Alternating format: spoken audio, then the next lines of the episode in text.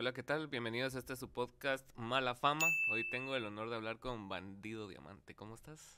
Todo, toda madre aquí, como decimos aquí en Monterrey. Gracias por visitarnos y, y qué gusto estar aquí desde muy lejos que nacimos uno del otro, entonces estar aquí es extraordinario. Sí, la verdad sí fue, fue una gran travesía venir porque se contemplaron muchas cosas, como lo te dije, el visado. Y, y, y, si no sale el visado, estábamos viendo así como en la cabeza, así viendo qué otras alternativas habían, pero qué bueno que sí. No, qué bueno. Saludos al cónsul ahí. Ah, sí. no, no, qué bueno que no hubo que falsificar documentos ni nada de esas cosas, ¿verdad? Pues que es eso. ¿Has visto esas películas donde bien rapidito así? Acabamos de ver la serie de True Detective, ¿la has visto? Sí, es buenísimo. La segunda temporada que sale Vince Vaughn. Sí. Y él rápido consiguió un pasaporte así como en dos días y pagó así como 500 mil dólares.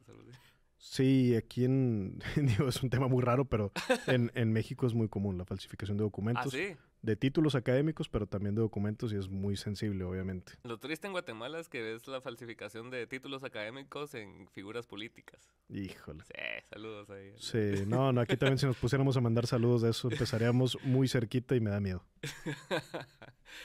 Estaba viendo eh, durante todo este tiempo desde que te hablé, pero desde antes yo, yo había escuchado tu podcast, o sea, conversaciones, y te he visto con Roberto Martínez y en diferentes facetas tuyas. Me llama mucho la atención eso que, que encontré en tu página de internet que hablaba acerca de haz eh, escribí ese libro, hacé esa rola, o sea, ah, y, y, lo, y lo puedo entender ahorita que estás haciendo stand-up, de que siempre has, ha sido algo tuyo como el tomar riesgos, y muchas veces tenés algo muy seguro, ponete con los libros o con lo que sea que hayas hecho antes y decís vos, bueno, encontré mi línea, encontré mi voz, voy a hacer una carrera de esto, pero siempre ves la manera de decir, bueno, ¿y si hago esto? Entonces contame cómo, cómo funciona eso para vos. Sí, claro, yo creo que eso es algo que sí, sí lo digo con orgullo que me ha distinguido para bien, es hacer eso, decía, dice mi maestro Horacio Marchand, que hay que vivir muchas vidas en una sola vida. Creo que es parte de eso el, darte chance de conocer distintas disciplinas, distintos medios. Se vale también decir, oye, intenté hacer esto y sabes que no me gustó tanto. Intenté meterme, eh, decir, siempre soñé con ser pintor y empezar a pintar y decir, oye, ¿sabes qué? No era como me imaginaba. Necesito seguir buscando y necesito seguir viendo dónde me encuentro bien y dónde creo que puedo aportar valor hay figuras que yo sigo que son influencias que tengo directas que, que han hecho esto de forma maravillosa. Me viene a la mente puntualmente dos, Kevin Smith y Alejandro Jodorowsky, eh, americano de Nueva Jersey y chileno, eh, respectivamente. Y ellos los veo que, que lograron hacer esto de, de poder dejar su huella, dejar su marca en diferentes medios, facetas y sobre todo que te permite mostrar otras cosas. Kevin Smith es el, entre comillas, abuelito de los podcasts. Él, me, no sé y habría que revisar exactamente la fecha, pero no me sorprendería si su podcast hubiera empezado el siglo pasado, en 1998, 99, por ahí.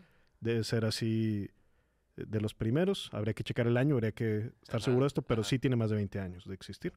Entonces, pues por ejemplo, pues, que principalmente lo conocemos como director de cine, pero también ha escrito cómics. pues. También ha hecho hasta una especie de televisión como un reality, pero muy padre porque es de cómics. Se da chance de, ver y de escuchar su, su, voz en diferentes medios. Ha hecho, acaba de sacar relativamente hace unos 4 o 5 años, especial de stand-up. sus conferencias, An Evening with Kevin Smith, son buenísimas, documental. Y bueno, aquí podrá seguir. Y Jodorowsky lo mismo. Ajá. Jodorowsky, su primer libro de poesía, me parece que tiene más de 60 años cuando, cuando lo publica. A él lo conocemos muchísimo, digo, en todo el mundo, pero creo que, y lo digo con cierto grado de orgullo, algo de lo que más se conoce de él es como director de cine de las películas que hizo en su tiempo en México. Sí, pues sí. Entonces, de aquí salieron unas de sus obras más potentes, pero resulta que Jodorowsky luego eh, se va muy mal, lo tratan muy mal aquí en México. Termina yéndose a París y revoluciona la industria del cómic allá. Ah, no sabía eso. Sí, no, ah, sus, libros sus libros y sus cómics puntualmente. Metabarones y El Incal son obras de arte. Eh, Moebius es uno de los colaboradores más cercanos que tuvo, eh, que ya falleció. Pero se permite hacer muchas cosas y eso yo lo veo con muchísimo interés.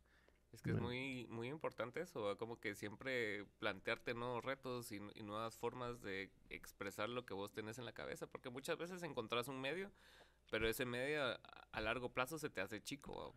Y ah, no, no, sé si chico, porque sí sería posible como volverse un gran maestro de una sola disciplina. Hay gente que lo vemos que dedica toda su vida a, un a una sola rama del arte y que resultan ser extraordinarios en ello, pero es nada más escoger el camino, ¿no? ¿Cuál es el que queremos para nosotros? En mi caso, sí lo tengo claro y afortunadamente tengo como ejemplos personas que ya han caminado ese camino y que resulta que, que sí es posible, porque no sé cómo sea en otras partes, pero al menos aquí a nivel cercano, yo veo mucho que se repite y se repite y se repite esta frase de tú dedícate a lo tuyo. Y eso es sumamente nocivo. Se, se dice cuando a veces se refieren al título académico, al puesto de trabajo, a veces a tu actividad profesional como, como creador también, que te dicen, ah, bueno, oye, ¿qué te parece alguien que no te conoce, verdad?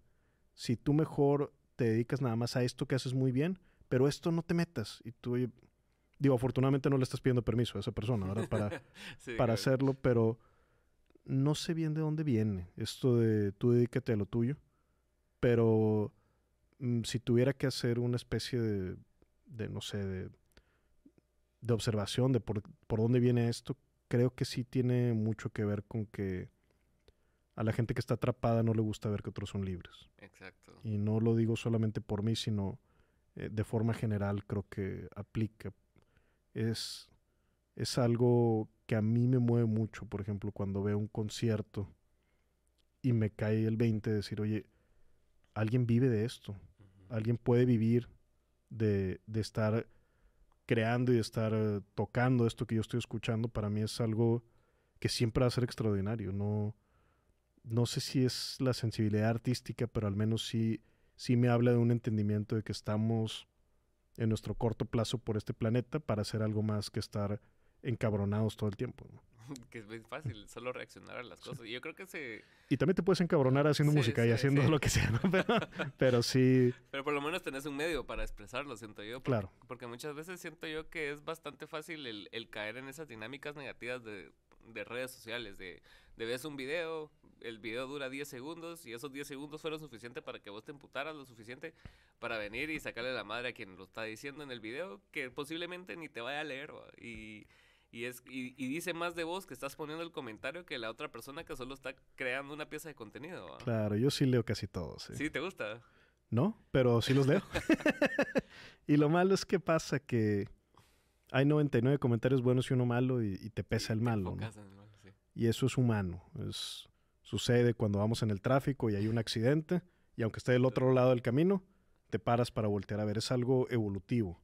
Y es porque el, normalmente lo negativo, el peligro, te puede ser una amenaza potencial. Entonces, al parecer esa es la razón por la que nos concentramos mucho en eso, desgraciadamente, para, para, la, para la interacción en redes sociales. ¿no? O sea, esto que sirve evolutivamente no sirve para redes sociales.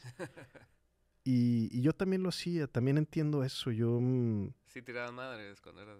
Sí, es, no es difícil exigir una empatía que yo sé que yo mismo no tenía y menos cuando tenía 13, 14, 15 años. ¿no? Sí, claro. Entonces me parecía divertido también eh, estar ahí diciéndole a alguien o provocando algo. Estas ahora las veo como así y quizás es una forma de un mecanismo de defensa, ¿no? Pero ahorita lo veo como como una victoria estúpida, por ejemplo, cuando alguien dice, ah, no aguantó, me bloqueó. Ajá, sí. Se me hace algo absurdo, ¿verdad? Pero sí veo que en un punto yo pude haber sido el que decía eso. Es que sí se vuelve como una medallita, más si la otra persona es, famosa, o decís, ah, no me aguantó una y se las lleva de vergas en la tele. Sí. sí, exacto. Y es como un vio lo que puse, por un momento dejé de ser invisible. Exacto. Y esto, eso es algo que quizás sea digno de, de reconocerse, el causar algo. No sé si causar algo negativo sea valioso, pero es algo humano también. Y, y, es difícil acordarse que del otro lado de la pantalla, pues siempre hay un humano que eh, no quiere cumplir años porque ya se siente grande, que extraña a sus abuelitos, que a lo mejor no está bien con su pareja, que, que, quisiera tener más tiempo para ver a sus compas, güey. No lo entendemos, pero es muy complicado volver a acordarse cuando estás del otro lado de la, de la pantalla, del celular o de la computadora, diciendo, ah, voy a hacer este culero sentir mal, ¿no? Porque hay un... Hay una especie de regocijo perverso en eso también. Y yo he estado también en esa parte y sobre todo me pasa cuando interactúo con otras figuras públicas. Ok. Qué gran palabra esa, regocijo perverso. Me gusta. No, que... sí, sí. La palabra, pero no, no, no el sentimiento. sí, sí, el sentimiento no. Pero sí, o sea, y, y, cabal analizando eso que, que, encontré tu página, viendo tu carrera y todo, o sea, sí, sí se ve que vos empezaste estudiando así como ingeniería civil y, y, ahorita estás haciendo stand-up. Entonces, ¿en, ¿en qué momento, en algún momento vos de ingeniero, así primer año de la U, te imaginaste, ah, yo voy a estar en los escenarios en no, 2023? Claro que no. Nunca te imaginaste así. No, claro que no, claro que no. Es... Yo en la carrera, hasta mediados de la carrera, me imaginaba... Ah, voy a buscar un trabajo de supervisor de obra y voy a ir subiendo en alguna empresa y un día, sin fecha, cuando a lo mejor en 20 años, voy a poner mi constructora y empezar mi negocio. ¿no? Ese era como más o menos el plan que yo me imaginaba. Pero bueno, como alguna vez me lo dijo Loco Roll, el peleador de MMA, creo que es una frase de Mike Tyson que decía, eh, ninguna pelea aguanta el primer chingazo, pero como quiera tienes que planear la pelea, ¿no? es, crucial. Entonces, creo que es, es esto, es entender que la, profesión nos abre las posibilidades, no nos las cierra. Porque muchas veces pensamos eso. Regreso a la frase, dedíquete a lo tuyo, ¿no? O sea, cuando socialmente, incluso a nivel gremio, a nivel eh, profesionista, pues hay un costo de decir, oye, güey, ¿por qué tú no estás dedicándote exactamente a lo que se supone que nos preparamos? Pues. También a nivel, y pasa con gente que honestamente te desea lo mejor, que no viene desde la envidia, no viene desde un lugar malo, viene desde uno, oye, güey, te preparaste un chingo para esto y lo que estás intentando está muy difícil, güey. A lo mejor y desde el cariño viene el, ¿qué tal si lo dejas como un hobby? Sí. Y esa frase a mí me parece brutal, hasta sentí un poquito feo ahorita al decirla, creo que viene de un buen lugar en la mayoría de las ocasiones, pero puede ser, puede terminar, puede terminar con potenciales artistas, con potenciales creadores, con potenciales eh, personas que, comediantes, músicos, que, que, estén usando su voz, el decir, bueno, lo voy a dejar como un hobby.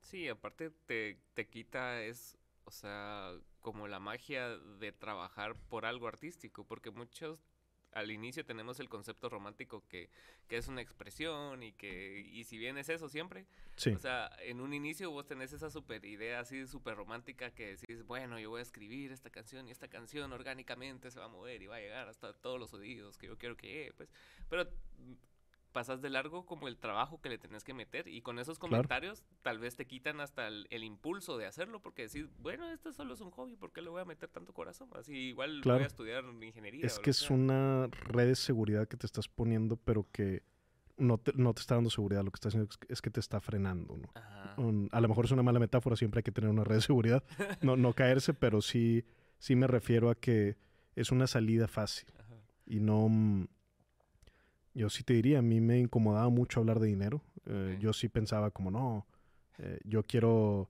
este, pues nada más dedicarme a escribir, ¿no? no El cochino de dinero ya llegará, ¿no? Y eso era muy nocivo. No, no es que el dinero sea, sea lo único importante, claro que no. Y si, yo sí llegué a agarrar trabajos, incluso de escritura, solamente por el dinero y siempre, fue un, siempre fueron pésimas experiencias y terminaba en la mayoría de las ocasiones sin la escritura y sin el dinero, ¿no? O sea, no... No, fue, era un mal camino. Pero es, una variable, yo siempre pienso, ¿cuál es el ingreso mínimo que tú necesitas para poder levantarte y hacerlo todos los días? Es una lección que escuché de Todd McFarlane, que le tengo demasiado admiración como dibujante y como empresario. Me parece maravilloso lo que, lo que ha hecho él, el creador de Venom, de en su momento dibujante Spider-Man, creador de Spawn y de Image Comics. Y bueno, McFarlane Toys y más, ¿no? Pero esto que, que dices como que ves la parte bonita, pero es complicado entender que, que si te acercas profesionalmente a ello, la parte bonita sigue existiendo y de hecho la vives de forma más integral. Pero también hay mucho trabajo por medio. Y no es sufrimiento, yo sé que luego a veces es muy fácil caer en esto. No, la gente no se imagina lo, que, yo sufro. Lo que, ajá, y es de que no, güey, o sea, es mucho más difícil trabajar en una fábrica que lo que yo hago. ¿no? O sea, no, Sí, sin sí. duda alguna. Estar eh, siguiendo en la línea de, de ingeniería civil es muchísimo más difícil lo que hace un albañil que lo que hace el dueño de la constructora, no, no hay duda. Pero sí hay una parte profesional también, donde me ha tocado eso escucharlo muchas veces con comediantes que me empiezan a platicar lo que quieren hacer. Y a veces lo digo y a veces no. Pero es- tú no quieres ser comediante, tú quieres ser un huevón, güey. Ajá. O sea, quieres ser alguien que no jale y que diga puntadas en un escenario, que, que sea como, voy a decir algo muy ingenioso y la gente me va a aplaudir y voy a tener dinero. Y es, pues eso no sé si exista, pero yo nunca lo he visto. Quiere ser el tío borracho de la boda. Así, Exacto. De llegar y hacer reír. Pero y- aparte ajá. ser eh, eh, guapo, famoso este, sí, y tener mucho dinero, ¿no? Sí, Entonces no, hay que conectar también las, las horas de trabajo con las horas de escenario, las horas de disfrutar eh, los frutos del trabajo también. Pero creo que es muy importante, eso se lo escuché a un diseñador de, de juegos de mesa esto, que desgraciadamente olvidé su nombre en este momento. Pero sí hay muchas personas que pueden fantasear durante el día. Él usaba la palabra era en inglés eh, daydreaming, soñar despierto Ujú. decía, hay muchas personas que pueden soñar despiertos y hay muchas personas que pueden moverle al Excel, pero Sí. lo, lo difícil es poder hacer las dos. Sí, Y, y eso me quedo con eso. el Excel, ¿va? Siempre he- he visto así el meme que dice que ojalá me hubieran enseñado Excel en tercero primaria. Sí, sí, sí. Sí, yo alguna vez, no, no creo que haya sido el único y quizá ni el primero, Ajá. pero fue de mis primeros tweets que pegaron. Una vez que puse mi fantasía sexual es jamás volver a usar Excel. pero pues era precisamente, digo, es un chiste, pero era precisamente esto de que es más tentador estar soñando despierto. ¿no? sí, sí. en lugar de también pegarlo con las horas de trabajo. Excel es por lo que simboliza, no que tengas que usar una hoja de cálculo. No, claro. Yo claro. nunca uso una hoja de cálculo, pero sí, sí uso muchísimo la computadora para trabajar y, y más. Sí, tenés que ser organizado también. Algo que mencionabas ahorita que me llama mucho la atención y me gustaría conectarlo con otra cosa es lo de la red de seguridad que estabas hablando. Sí. Y hay, hay un capítulo de Modern Family donde, donde Phil está tratando de hacer así equilibrismo y Ajá. es- está tratando de cruzar, pero estaba muy baja la, la, la distancia del- de, de la pita con el suelo y se caía constantemente y el hijo le dice, te sigues cayendo porque sabes que te puedes caer. Pero Sí. si le subes un cachito más, vas a poder pasarlo. ¿va? Y Sí. así pasa, ¿va? o sea, muchas Ah, veces... qué chida. Es muy buen mensaje. Nunca he visto Modern Family, pero me encanta la anécdota. ¿no? Gran, gran serie, la verdad. Pero sí, muchas veces vos tenés así como que el, el trabajo y el hobby, ¿va? Y, Sí. y no soltás ni el trabajo, pero ni le entregas todo al hobby. Y entonces estás como en una línea incómoda donde no haces Sí. ninguna de las dos bien, pues. Claro, y aquí voy a, te- voy a tener que dar un consejo que me hubiera gustado haber escuchado a mí, porque yo no soy el ejemplo. A mí no me pasó esto, pero es, el, es el salto de fe, es el confiar en el- tu proyecto. Sí. Yo digo que yo no soy ejemplo porque yo no di el salto de fe. A mí me empujaron por atrás cuando me corren de televisión, ¿no? Entonces, es algo que yo, desgraciadamente, lo- yo no lo hubiera hecho por mí mismo. Qué pendejo, güey. O sea, debía haberlo hecho por mí mismo. Sí, claro.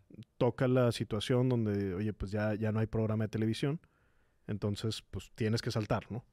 ¿Cómo Y, y afortunadamente en ese salto, Ajá. pues caemos muy bien parados y, y vaya, no, no está en mi plan, al menos de corto plazo, nunca sabes, pero el, el regresar a, al menos a trabajar bajo el esquema en el que trabajábamos. Eso te iba a preguntar, ¿y cómo fue tu experiencia en la tele? O sea, que... Fue muy bella y muy tortuosa.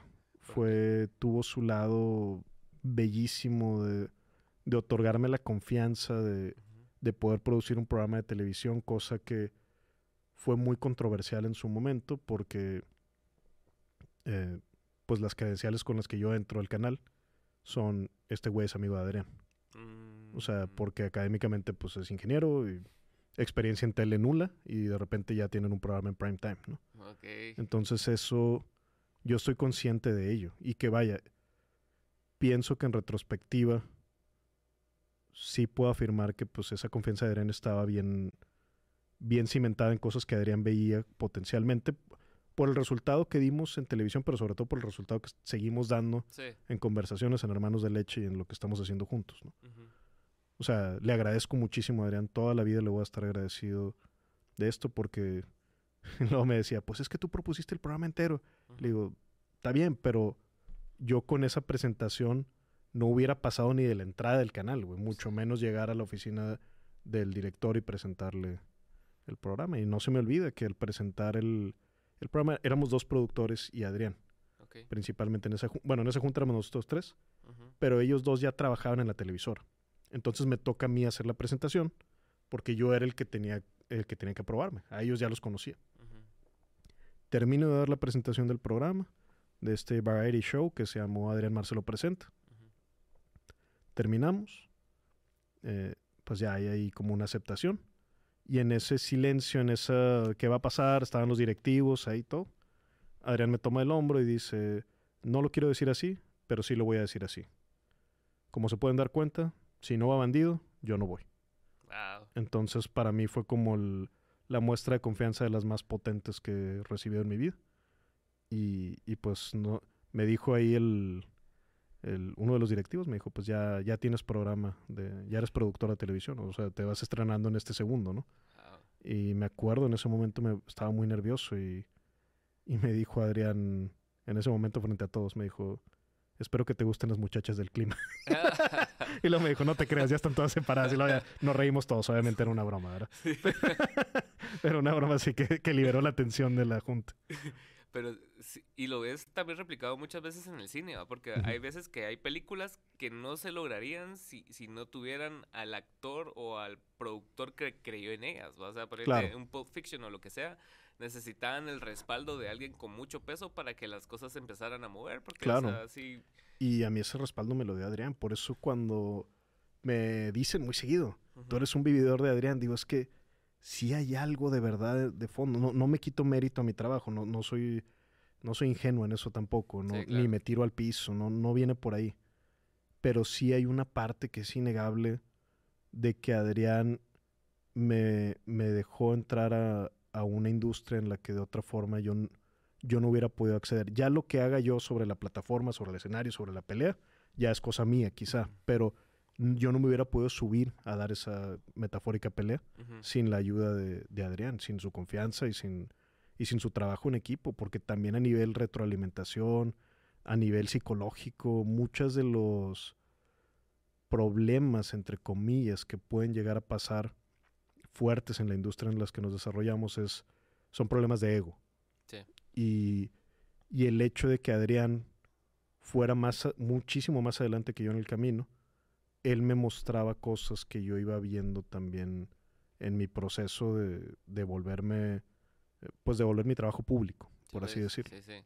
Entonces, eh, tienes que convivir con eso, manejarlo bien y te diría, a nivel televisión, era muy fácil, eh, digamos, producir ese programa en el sentido de, de las personas, porque como Adrián era el rostro principal del programa, el conductor de peso, y Adrián se portaba con cero nivel de ego, con una humildad total, con vamos a jalar para todos, todos para el mismo lado y todo eso bajaba la señal a los demás del equipo de que si el conductor que lleva su nombre se está portando así de buena onda, pues yo no me puedo poner mamón, güey. sí. Por tanto, y eso era un manejo muy, muy agradable en ese sentido. Pero sí, fue muy tortuoso también en muchos otros sentidos. Fue el, el esquema de trabajo no, no es el en el que yo brillo más, ni en el que ni en el que me quiero conducir. Incluso si lo hubiera hecho extraordinariamente bien, no, no está correcto pasar por ese tipo de presión, por ese tipo de, de que aprieten, de que te, te exijan de una forma con, con un nivel de presión psicológica, vamos a decir, Mm, o, de, o de agresión psicológica que no, yo no estoy hecha para eso, al menos. Te diría, no me siento a gusto. ¿Y cuál es la lógica detrás de toda esa presión, sentís vos? O sea, o sea Es que por- tiene mucho sentido, tiene Ajá. muchos, desgraciadamente tiene mucho sentido económico. Ah, ok, Porque cuando tú aprietas en ese sentido, por ejemplo, yo, inocentemente, pensaba, ah, bueno, si yo estoy en este canal en este horario, pues estoy compitiendo contra qué tienen los otros canales en este horario. Entonces, el rating, yo tengo que salir mejor que ellos, ¿no? Sí. Y pues, sorpresa, no tiene nada que ver, eso ni siquiera se menciona. Tú estás compitiendo contra los que están en días al lado de ti. Es decir, del mismo programa y te llegan rumores que quizás sean falsos, pero, pero el rumor no te llega por accidente. sí, Aunque sea falso, no te, te llegó por diseño ese rumor de, oye, te fue muy mal este programa. Supiste que los de la otra producción hicieron fiesta, güey. Porque entonces tú, joder, o sea, eso tiene una lógica donde de corto plazo sí funciona. La hipercompetitividad. ¿verdad? Sí, porque te hace competir y te hace... No hay tiempo de que te pelees internamente, Ajá. porque estás todos espalda con espalda contra los otros que te meten el pie, eh, te... Hay mucho también, eso es- está feo decirlo, pero es la verdad, hay mucho robo de ideas también. Ya te funcionó esto, pero yo tengo más gente, entonces te lo voy a robar y la gente va a creer que fue mío y que tú me lo robaste a mí este tipo de, de dinámicas, pero que esa competencia interna y el y tener así en la espalda al digamos la espada de Damocles puesta de alguien más pues. que oye yo sé que nos cruzamos en el pasillo, pero yo sé que tú quieres que a mí me corran. Y tú sabes que yo sé y que por tanto sí te saludo, pero Ajá. eh, y bueno, al menos respeto más eso al otro que me dice, no, hombre, tú y yo amigos, pero la otra junta, paz, o sea, Sí, pues, sí. la cuchillada por la espalda. Entonces es complicado el ambiente, en, al menos el que yo viví. en- y no pasa nada. De, insisto, de corto plazo funciona y ahí está esa... O sea, es muy... Financieramente es muy sano lo que, le- lo que está viviendo esa empresa. El costo, pues es espiritual, ¿no? El costo es, eh, es a nivel angustia, es a nivel ansiedad Sí, de de quienes no nos acomodamos a ese esquema. Hay personas que llevan trabajando ahí muchísimos años y, y les acomoda muy Un bien gran callo. de- y, y que logran crecer en ese esquema. Eso también es algo positivo que tiene esa empresa. Uno de los directivos que yo al menos más admiración le, le tengo y, y que siempre fue muy respetuoso conmigo, él, él sí es verdad que hace 30 años su trabajo era jalar cables Ujú. y ahorita es directivo. No, no digo su nombre por, por respeto a su trayectoria, pero Ok. eh, sí tiene eso positivo esa empresa. Sí te premia la famosa meritocracia o la famosa lealtad a Sí, la el empresa. aguantar ahí el- De- exacto, de aguantar, pero es de personalidades. Insisto, hay, hay personas a las que les funciona muy bien y que su experiencia no sería nada similar a lo que yo estoy contando. Simplemente ese fue lo que yo sentí y teníamos un factor también que me faltó mencionar, que es que nosotros fuimos el primer programa externo de, esa televisor, de la historia de ese televisor. Ah, ok. Es decir, contrataban a nuestra empresa y nosotros les entregábamos el programa que físicamente grabamos en su set, Ajá. pero ellos no nos pagaban a cada quien, sino nos, nos hacían un solo pago. Estaban subcontratados, digamos. Estábamos subcontratados. Fuimos la- el primer programa en ese esquema. ya, sí, Entonces, pues. eso también causó problema, más Ma- problema. roce. Sí. Exacto. Eso pasa mucho en, en el fútbol, perdón que te corte. Sí. De que no, no sé qué tan seguidor de fútbol seas, pero Sí. eh, yo, yo aparte de seguir fútbol, ahora me he vuelto más como lector de, de, de diarios de fútbol, así sobre todo en españoles, ¿va? Y, y ves así la- las dinámicas tóxicas, eso de que alguien filtra un rumor, pero después sale el, el, el hermano del agente de Sergio. Ramos a decir que eh, hay un interés de París, pero realmente no había un interés de París. Es pero para que suba el- ajá, la carta o el precio. Y, y ves esos como rumores malintencionados para crear así Sí. Un, un gran problema donde realmente no hay problema y solo es para No. deshacerse un jugador o para que subirle el precio o bajarle el De precio. acuerdo. Y es, y es una historia así bien tóxica, o sea, De acuerdo, lo que igual, el balance de las cosas, Sí. yo sí estoy agrade- muy agradecido de que me hayan dado oportunidad como productor en televisor, en, en- finalmente en un canal de, de alcance nacional. Y también, otra cosa súper positiva de- en esa experiencia es que nunca nos hicieron pedir permiso para nada. Y mm, eso yo pienso que ni aunque hubiera trabajado para la empresa que fuera, para HBO, para Netflix, no sé, ese nivel de descontrol administrativo también te habla de un grado de confianza, donde, ah, pues van a salir y a ver qué hacen estos güeyes. Sí, pues, Pero de repente hicimos cosas muy extrañas, o sea, que, no es, la, no es la primera vez que se hizo, pero por ejemplo un día hicimos el programa al revés. Todas las secciones, eh, empezó por el final del programa y hasta que empezó, ajá, fuimos hasta mi, donde me da el conocimiento, fuimos el primer programa en Latinoamérica en televisión abierta, que jugamos Dungeons and Dragons, Calabozos y Dragones, después de las 12. ajá, En México, en, en televisión abierta, fuimos el, el primero que hizo un roast, un tostado también de, para Adrián. hubo varios logros ahí interesantes. Dirigimos también un, una lucha libre cinematográfica, es decir, un, hicimos un sketch largo, súper bien producido, donde eh, a lo largo de cuatro o cinco programas se fue creando toda la narrativa de cómo llegaba un luchador extremo, interrumpía el programa y más, pero para ir construyendo esa historia que terminó en pues en escribir una, una lucha libre, que para mí era una de las cosas que yo tenía deseo de hacer desde que era adolescente y que ahí se, se pudo cumplir. Entonces, esa parte sí le agradezco muchísimo que siempre fue un, pues ustedes denle. Sí. Y, y ya, simplemente había un, un es que no, no, no sé si era un descontrol o era una confianza. Vamos a pensar que era una confianza. Pero, sí. pero bueno, porque mínimo, si no sabían de antemano, mínimo el otro día sí se daban cuenta de que estos pendejos hicieron esto. Hicieron esto. Y nunca hubo un, oigan, este, no hagan esto o ajusten esto. Siempre fue un, creativamente fuimos muy libres ese año.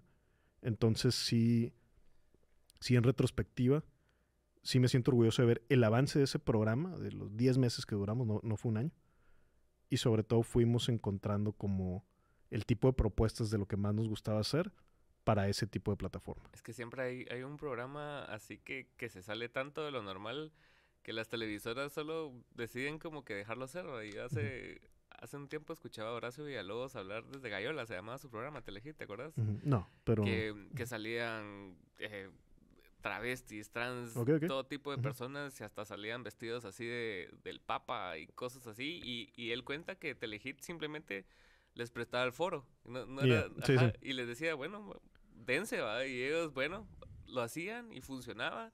El otro día los ejecutivos decían, bueno, buena onda, pero nunca hubo como que una interferencia real en lo que ellos estaban haciendo y le daban libertad creativa, pues. Sí, es que Telehit en su momento, y si no me equivoco aquí, ojalá que no, si no me corrigen, pero tuvo propuestas de televisión que fueron muy frescas. Claro, recordemos que Telehit no, hasta donde entiendo, no, no es un canal de alcance nacional, es, regional. No sé si es privado incluso, me parece que sí. Pero de ahí salió, y otra vez, espero no estarme equivocando, Black and White de Omar Chaparro. Ah, no, Telehit sí a Guatemala y todo. Sí. ah, excelente, excelente. Sí. Ajá. Eh, Black and White con Omar Chaparro y Perico Padilla, que ya también estuvo en, en conversaciones alguna vez. Ok. Eh, muy, gran productor y gran escritor, este, y gran persona sobre todo. Pero pues vino de igual de un programa que, que estaba hecho con muy bajo presupuesto y muy alta creatividad. Y eso fue maravilloso y también a mí me gustaba muchísimo lo que hacía Christoph en televisión, me parece que era en Telehit también. Sí, Christoph. Incluso te diría, una de las secciones que tenía Christoph, que era con una sexóloga. Nosotros... ese era bueno, que era española, ¿eh? Exacto, correcto. Que sigue siendo una gran figura pública aquí en, México. Y nosotros, o sea, de ahí eso lo propusimos en una junta. El, oye, esto que hacía Christoph hace tantos años, estaría chido hacer nosotros una versión de esto, ¿no? Y, y, y, sí, me parece, si no, si no me traiciona la memoria, que es Silvia Olmedo. Sí. Silvia Olmedo, su, la, la doctora que se presentaba ahí. Y nosotros hicimos, bueno, nuestra versión a lo que nosotros podamos hacer. Y, y fue una propuesta que fue muy controversial y fue algo también diferente, al menos para la televisión nacional abierta aquí en México. Sí, seguro. O sea, es que es, er, era, era tan disruptivo todo lo que hacían en esa época en Telehit que, que al final pegaba porque era, e, era el, el sentimiento de, de, la gente que los consumía. Pues ya, claro. ya había cambiado, ya no eran los noventas, ya era principio de los 2000, ya todo era así diferente y, se supieron adaptar. Y creo que eso han hecho ustedes en, en estos últimos, no sé, 10 años que llevan juntos. Espero, sí. Ajá, o sea... Y la propuesta es desde la creatividad, al menos en el caso de Telehit. O sea, a veces sí nos llevó a pasar eso. Me acuerdo el otro, em, el otro productor que producíamos juntos, Luis Cantú, un gran productor que ahora produce la cápsula Radar de Adrián. O sea, también una, o sea, un gran productor. Pues. Estamos hablando. Y me acuerdo que en una ocasión estábamos viendo, y perdóname que te interrumpí, pero estábamos viendo algo en la televisión, pues pasaba eso, cuando estabas eh, dedicándote a eso, veías otros programas y, ah, mira, qué eh, qué están haciendo, cómo son las tomas y todo. Y salió La Voz México. Y, me dijo que lo vio y donde vio, ya ves que los sillones se voltean. Y dijo, güey, ese sillón vale más que todo nuestro set, güey. vale más que todo. Que, sí, es cierto, sí es cierto, fácil, fácil. Pero sí teníamos esta intención de, decir, bueno, que, que, en percepción es ok. No tenemos el gran set, no tenemos mucho dinero, pero sí tenemos una propuesta interesante. a mí también me pasaba porque en retrospectiva lo veo. Digo, cuando yo veía Black and White o yo veía Christoph.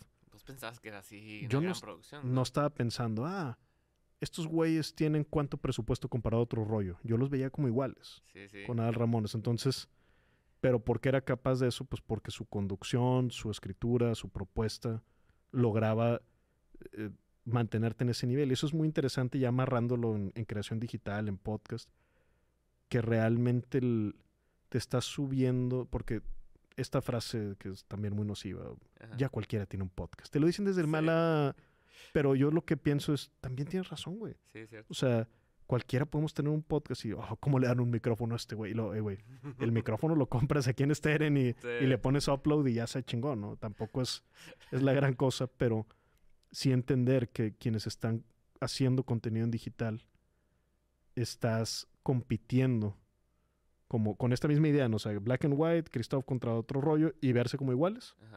También yo te diría, o sea, hay opciones donde son presupuestos muchísimos más altos y, y decía Mario Castillejos, un comunicador deportivo aquí que en paz descanse, decía es que estás compitiendo con Game of Thrones o estás compitiendo Digo, Game of Thrones ya pasó, pero con, con. Estás compitiendo con Netflix, estás compitiendo. sí, con Succession, estás compitiendo con ver un partido de la Champions, estás compitiendo con, con cualquier otra forma de entretenimiento, con escuchar Spotify un rato y relajarte, ¿no? Exacto. Entonces no pasa nada. No, no me gusta pensarlo así en términos como de guerra de competencia, pero sí darnos cuenta de la exigencia que se espera de uno, seas el nivel donde estés y el, punto de tu carrera donde estés, si vas iniciando, si ya, si ya tienes más tiempo, es un grado absolutamente profesional en todo sentido. En el audio, en el video, en la iluminación, en tu cadencia, en tu presentación, en todo. Y, y, eso pesa, pero también al mismo tiempo viste, ¿no? Al mismo tiempo es algo que, a lo que, bueno, tengo que estar a esta altura. Déjame subir mi nivel lo más que pueda para acercarme algo que sea digno de que me estén dedicando su tiempo y escuchando. Sí, porque hay dos lecturas de eso. Puedes decir, ah, no, es que ellos están en México y tienen más dinero. O puedes decir, o sea, el, el, te fijas en el nivel de contenido y puedes pensar, yo, yo puedo hacer eso, yo puedo hablar esas cosas, yo tengo cosas interesantes que decir. claro. Porque en un inicio, cuando estábamos hablando de, de eso, de, de, hacer constantes cambios, de todo. Ponete ahorita, ahorita coinciden que estamos en una época donde muchas personas tienen interés en hacer podcast y otras muchas también tienen hacer interés en hacer stand-up. Entonces, y, y, te dicen así como, no, es que cualquiera hace stand-up, cualquiera es DJ, cualquiera. Y sí, pues porque e, eso, eso, es lo bonito, es lo bonito que cualquiera puede venir y comprar un micrófono y tomar la iniciativa de crear contenido, pero no cualquiera se queda.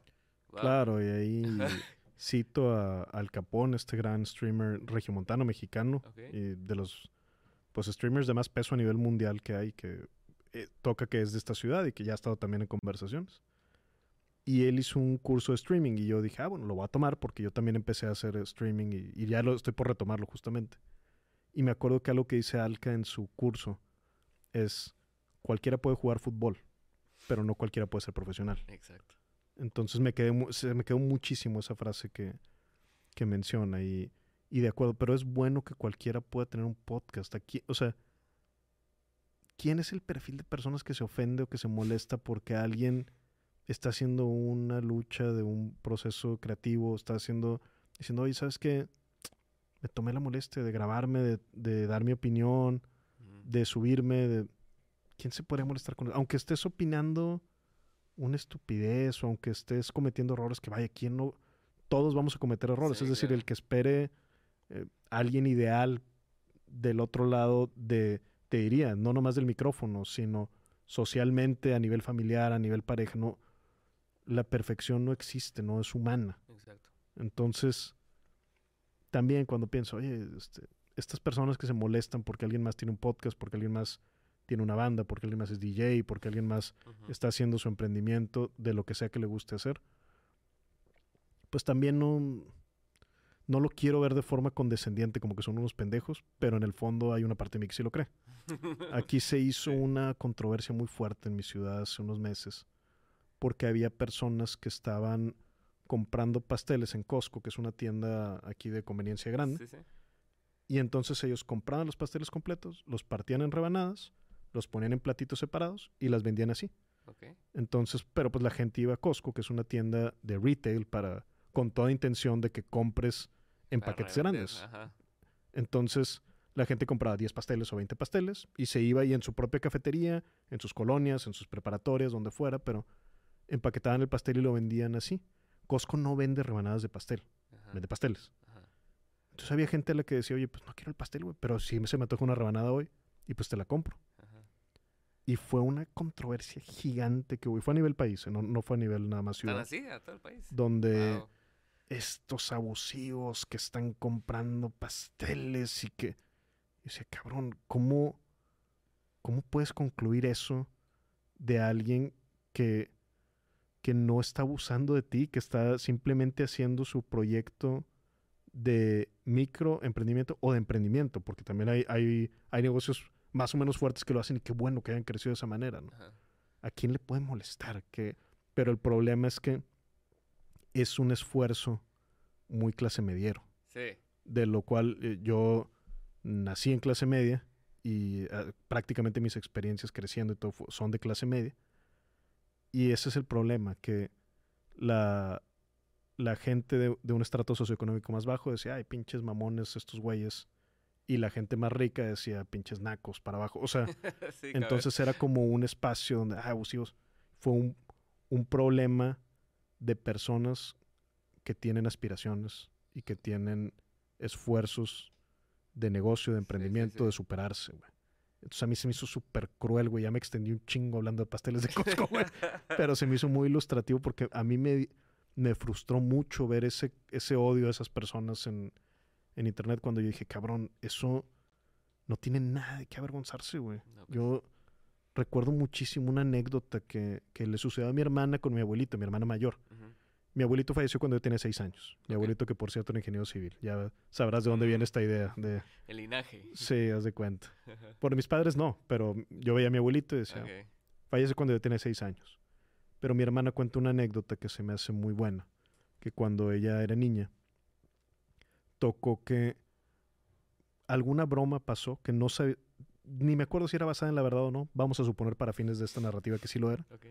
Pero que la mamá de alguien de las del kinder o, primero de primaria, no sé, estaba vendiendo chicles. Entonces ese era el, eh, eh, como un esfuerzo para completar y entonces pues la broma entre los niños, ¿no? Ay, su mamá vende chicles y todos burlándose y todos, o sea, como que, ay, sí, jajaja. Y llegó mi abuelo y que era el, era el dueño del colegio también y este pues regañó a, regañó a los a quienes estaban haciendo eso, pero la lección que dio Dijo, el trabajo nunca te debe avergonzar.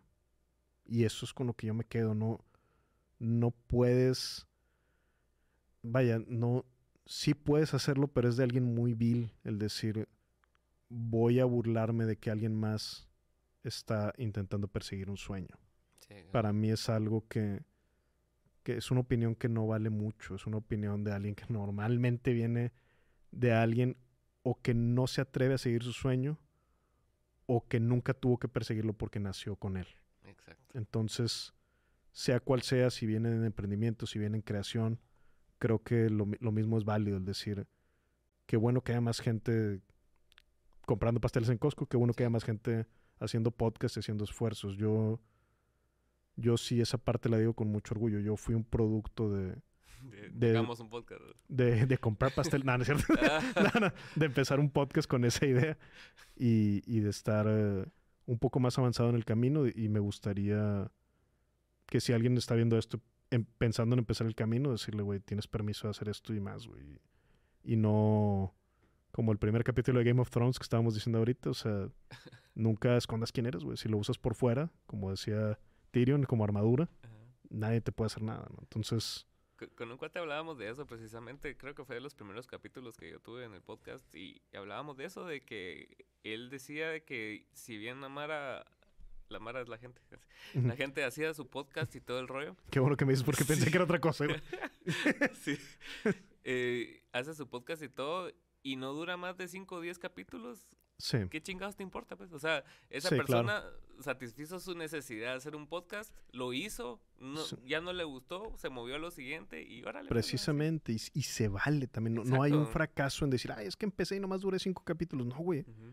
Te subiste a ver si te gustaba o no. Por lo mismo en, en stand-up, yo me gusta mucho el concepto de open mics, de subirte siete minutos y probar. Y hay mucha gente que yo conozco que me dice, es que yo solamente o sea, mi reto no es volverme comediante profesional. Solamente me quiero subir a hacer los siete minutos. Y eso se me hace bien chingón, güey. En sí mismo es un éxito. Aunque te subas y no hagas reír, güey. Ya es un éxito el decir, ¿sabes qué, güey? O sea, tú estás acá con tu super opinión bien chingona desde el Twitter. Sí. Y qué bueno que estás opinando así, pero yo me subí, güey. Y eso en sí mismo es mejor que cualquier otra opción. una mala rutina de stand es bien dolorosa.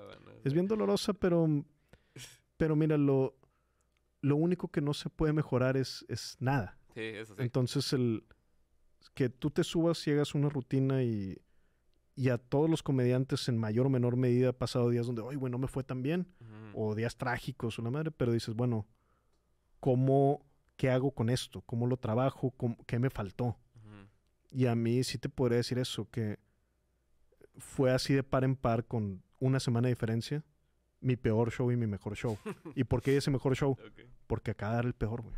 Sí. Acá era el peor y me bajé bien frustrado de que, ¿qué hice mal, güey? Entonces estuve, piense y piense en eso y me subí con mucha energía al siguiente y, al menos, digo, es, es difícil medir que es mejor show, pero al menos yo lo sentí con una energía. Dije, no, güey, sí, sí lo puedo hacer, me faltó el pasado concentrarme, me faltó hacer una mejor entrega, energía, muchas cosas. Entonces, también de eso mejoras, pues, pero la única forma es iterando. Y no puedes esperar que cada que te subas a bater sea home run. Eso no existe en ningún ámbito. Nadie lo hace.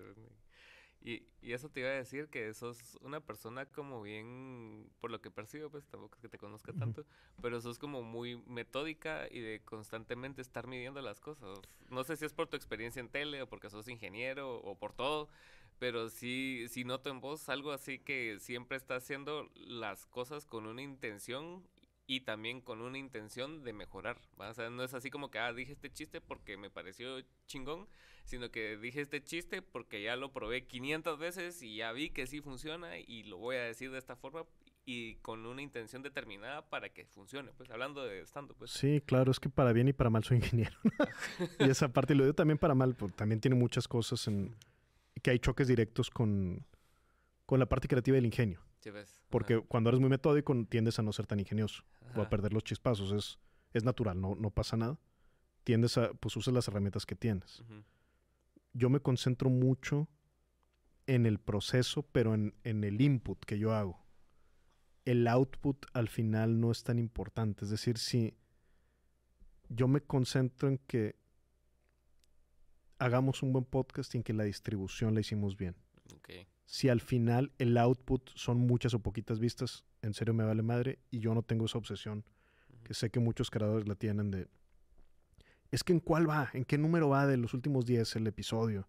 y no pasa nada, está bien porque están midiendo sus resultados. Sí, claro. Pero sí mi, mi idea es que el output va a llegar solo si tú estás haciendo el input bien. Okay. Entonces, sí soy muy metódico en eso y sobre todo soy metódico y soy...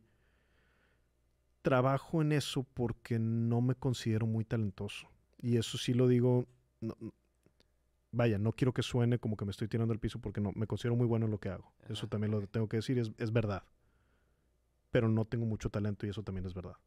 Entonces, cuando no tienes tanto talento nato para algo, lo que hace que no me suba súper asustado es trabajar un chingo antes. Sí, claro. Lo que hace que no me pasara al micrófono y estuviera asustado en una plática, pero ¿qué voy a, sé que se va a tratar el podcast? Es preparar una super pauta, aunque no la vaya a usar. De hecho, si no uso la pauta, para mí es un éxito. Sí.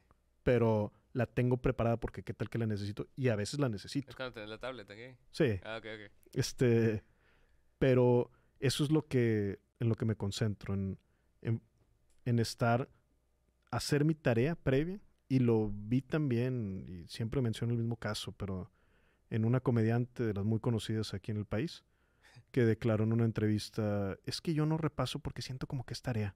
Y yo, no mames, güey, o sea, ¿cómo puedes no darle ese respeto a tu público güey? y a ti misma? güey? Ajá. O sea, no, no puedes, no puedes esperar que, es que solo con mi talento porque soy carismático, soy carismática. No, me parece una falta de seriedad absoluta y me parece precisamente entender también desde fuera, bueno, los profesionales están en este nivel, güey. Claro. Si yo echo un poco más trabajo, sí voy a alcanzar a, a poder ser profesional. A lo mejor nunca con esa fama, nunca con ese nivel de éxito, pero es relativamente fácil, entre comillas, a nivel trabajo, es decir, voy a trabajar más que muchos de los que ahorita están arriba y Claro. eso de alguna forma tiene que empezar a pagar, sobre todo si lo haces de forma estratégica. Y también formación constante. Eso sí, yo también lo hago y, y insisto con esta idea. Lo hago porque no es una fortaleza natural que yo tenga. Ni el ser chistoso, ni el ser buen comunicador, ni el, en general, el, mi fortaleza natural honestamente es la parte matemática y no, no la uso, no, no la uso profesionalmente, pero de niño si hubieras dicho, oye, ¿en qué sale arriba en los test? Es el área matemática. Entonces no, me cuesta más hacer esto y por lo mismo leo constantemente y me preparo constantemente.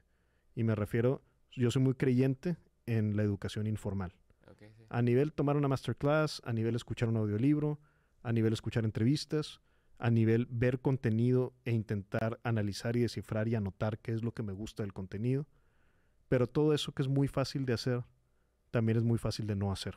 Sí. Y eso es lo que, en lo que termina la mayoría de las personas.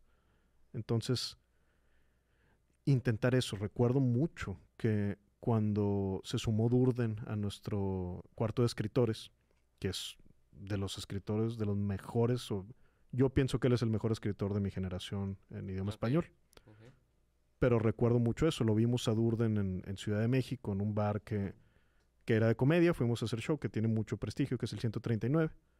Y estábamos ahí. eh, estaba Durden y enfrente de, de mí estábamos ya, ya lo hemos platicado Adrián y yo, pero es, oye, que Durden entre al equipo. Y no, pues claro, todo.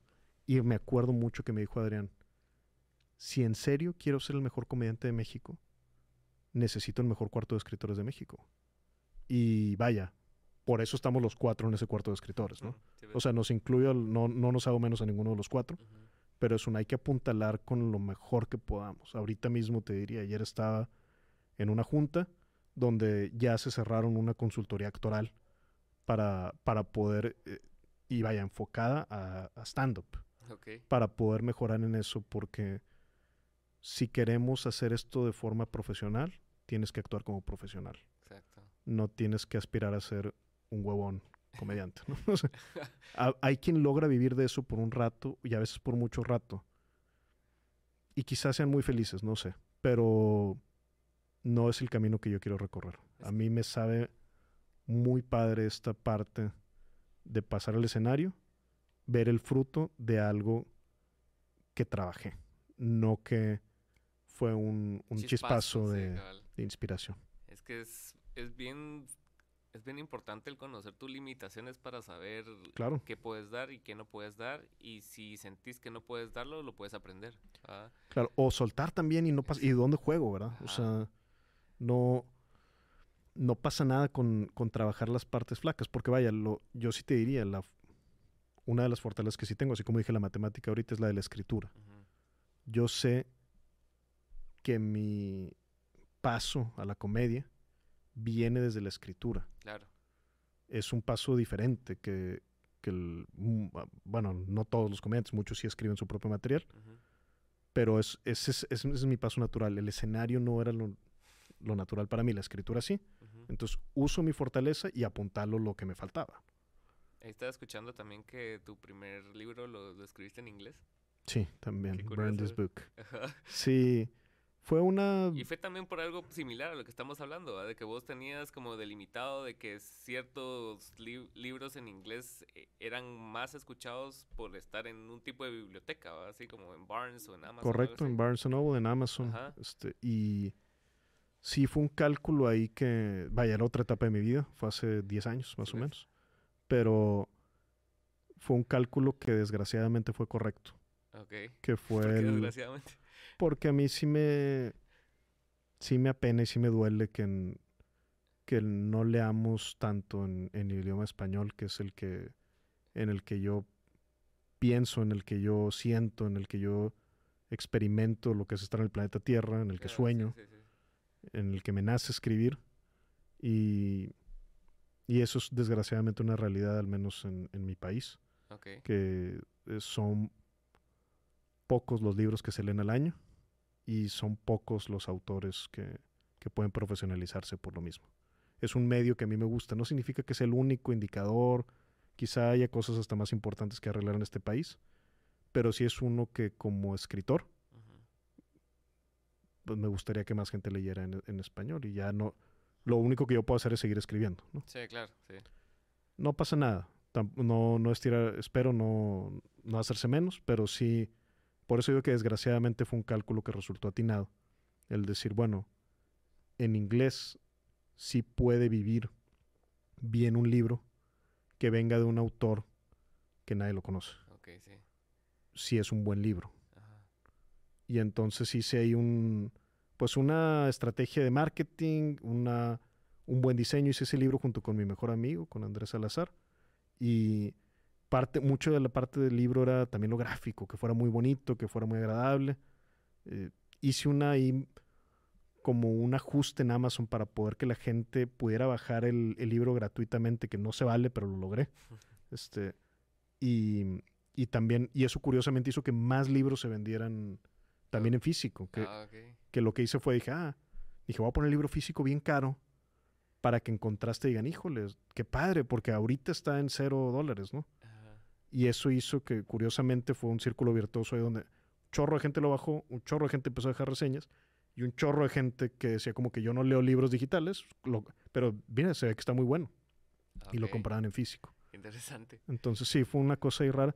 Digo, no fueron una cantidad abrumadora de libros, pero sí te puedo decir que vendí como más de 3.000 libros, lo cual para un autor sin, sin un peso de marketing, sí fue una locura. Sí, la verdad sí. Y, y no estoy contando tampoco, porque yo mismo lo pirateé, lo subí, lo subí en su momento de Pirate Bay. Y veía que de repente se hacía seeding, ¿no? Este, y, alguien lo estaba bajando del otro lado y me daba mucho gusto. Decía yo mismo piratearme, pero era, era bajo esta lógica, ¿no? Nadie piratea algo que está chafo. Sí. El, el, otro día estábamos hablando de eso con la banda, precisamente de que sería un honor. Allá tenemos un mercado que es como, como Tepito en la Ciudad de México, digamos, que se llama el, el Amate. Y ahí encontrás todo. O sea, encontrás uniformes de food, encontrás discos, películas, música y todo. Y nosotros estábamos hablando de eso, de que, que el día que nosotros encontremos un disco nuestro ahí va a ser así como que ya un milestone ahí para la banda. sí, claro, claro. sí, yo, sí, sí es algo bien, bien loco de, experimentar. Sí, pero que... Los artículos pirata. Qué, qué, interesante tu camino porque, o sea, pues tanto de escritura de libro, producción de programas y todo, o sea, sí, sí, sí has probado como que trazar una línea en cada medio que al, que al final ha resultado exitosa. O sea, no, no, ha sido un cálculo de que quiero hacer esto, quiero hacer esto, quiero hacer esto y lo hago mal y, o, a medias, sino que es, es algo concienzudo y con mucho trabajo. Pues, o sea, no es... y no siempre fue de forma tan consciente, pero sí sí ya desde hace muchos años ya lo es, de forma muy consciente de decir, bueno, que los esfuerzos que yo hago no sean tan caóticos, sino que sí se forme alguna figura o algo en cómo, cómo viven unos con otros. Y yo sí creo honestamente que ahorita si alguien disfruta mi stand-up y agarra y lee mi libro Cyberpunk, sí le va a gustar, porque hay mucho mío en ambas partes. Las dos son autobiografías aunque ninguna realmente lo sea en práctica, uno es de fantasía, el otro es comedia. Pero espiritualmente sí lo son. Y creo eso, que si algo englobara lo que hago al final es entretenimiento.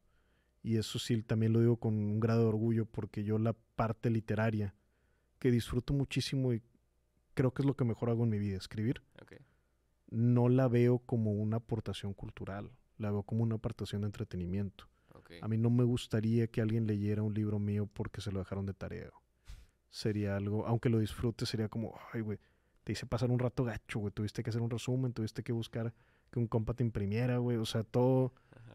Todo lo que conlleva ahí el, sentimentalmente y emocionalmente hacer un trabajo, una lectura obligada. Claro, claro.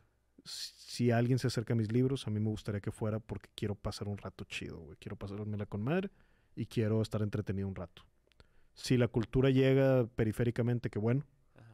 pero sí veo así mis, mis obras y eso sí te lo diría que es válido para, para conversaciones, es válido para Hermanos de Leche, es válido para mis novelas, para mi stand-up, lo que estoy haciendo. A mí personalmente no me gusta, sobre todo en podcast, que, que me traten de educar a través de podcast. O sea, si Claro. bien entiendo el valor muchas veces en Sí, ese claro. tipo de podcast, ¿va? o sea, yo, yo prefiero los podcasts así de, de, de conversación de dos personas que naturalmente se llevaron bien, ¿va? solo porque... Claro, claro. Ajá. Y, y es de gustos y de momentos, ¿no? Sí, de repente escuchar a un experto está chido, pero de Claro. repente es una, güey, una plática despresurizada a veces te lleva más lejos que un, una buena charla técnica, pero que al minuto tres te está costando muchísimo mantenerte, ¿no? Estás así, ¿va? Sí. ¿Y qué te parece eso de conocer personas en podcast? Eso venía pensando yo ahorita que venía de, de- de Guatemala para acá porque fue...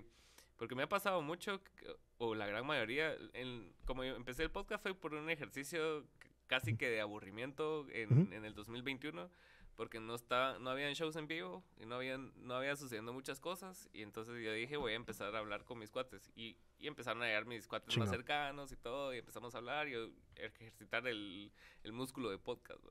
Y Claro. después ya empecé a, ya a traer a periodistas, a otros artistas y cosas así, y ya empecé a conocer gente nueva que llegaba, porque el podcast lo tengo en mi casa. ¿va? Sí, Entonces llegaba alguien nuevo a mi casa y Sí, era así como que... claro. Bueno, aquí es casa de mis padres. ¿Así? O sea, este cuarto era donde yo jugaba de niño. Había una mesa de ping-pong ahí. Nice. Y desde aquí podemos ver el set de Hermanos de Leche. Sí, sí, sí. y el de conversaciones. Y para mí creo que es. Siempre lo digo así, como era el cuarto donde hacía pendejadas de niño y ahora las hago de adulto.